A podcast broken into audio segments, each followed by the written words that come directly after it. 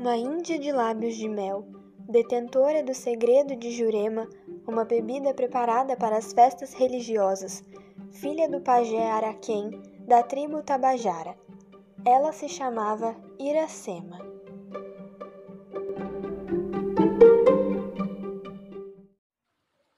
Um dia estava descansando em sua cabana e se assustou com a imagem de um guerreiro desconhecido.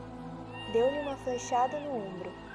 O guerreiro era Martin, um colonizador português que vivia na tribo inimiga Pitiguara.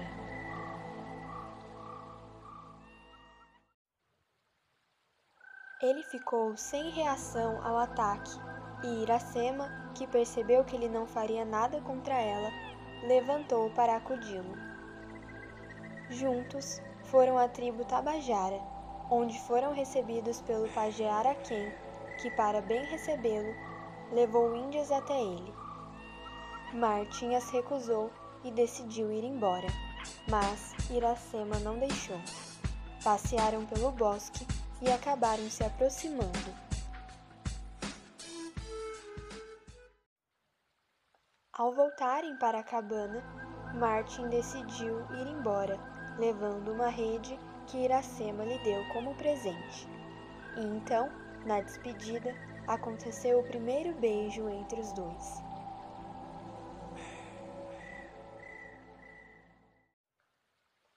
Porém, durante sua partida, Martin descobriu que uma tribo inimiga estava atrás dele.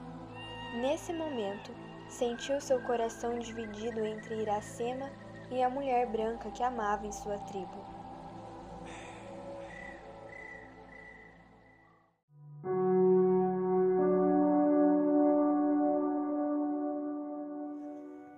Passaram sua primeira noite juntos. Logo, ele precisou ir embora, mas Iracema decidiu acompanhá-lo, levando-o até seu amigo Poti, que guiou os dois pelo caminho. A paixão de Martin pela Índia dos lábios de mel levou-o a escolher ficar com ela, estabilizando uma cabana para os três em uma tribo amiga. Lá viveram bem e felizes,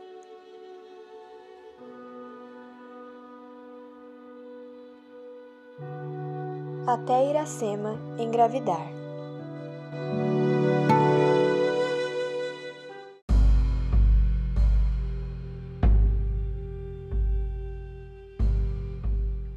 Uma guerra na tribo de Martin levou-o para longe, junto com Poti.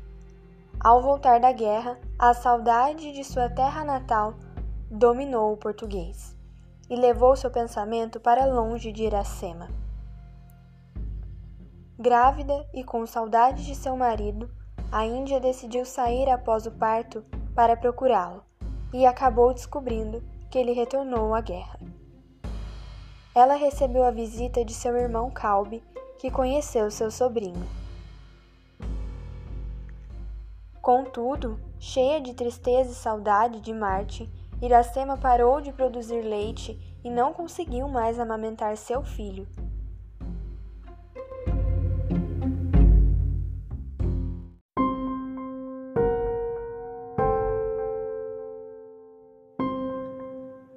Martin retornou da guerra, conheceu seu filho, que é chamado de Moacir. Logo em seguida, Iracema morreu, em profunda solidão.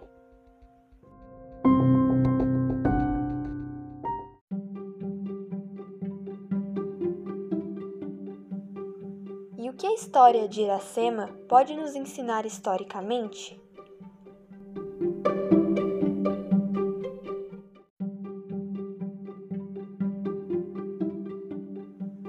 Amor que ela possuía por Martin, que a fez abandonar sua tribo e sua família, é uma clara referência à submissão do índio ao colonizador português.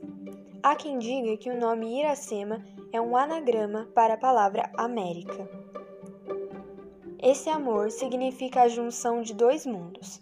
O português é o velho mundo, representado pela Europa, e a Índia, o mundo selvagem, já seu filho, Moacir, é a representação de um novo mundo, a América.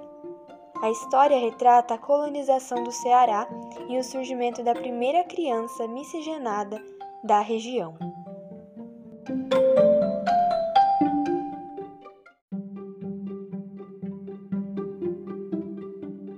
Sobre o modo que José de Alencar utiliza para discorrer a história, é bastante interessante notar que a paisagem é um elemento importante para a narrativa. O espaço geográfico em que se situa são as matas selvagens do litoral cearense. Há uma valorização da cor local por meio da ênfase na beleza das paisagens descritas, típico recurso nacionalista da primeira fase do romantismo.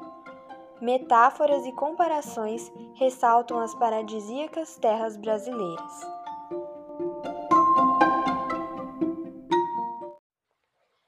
Tantas figuras de linguagem e sentimentos nacionalistas, José de Alencar nos traz uma possível origem do povo brasileiro com o romance Iracema.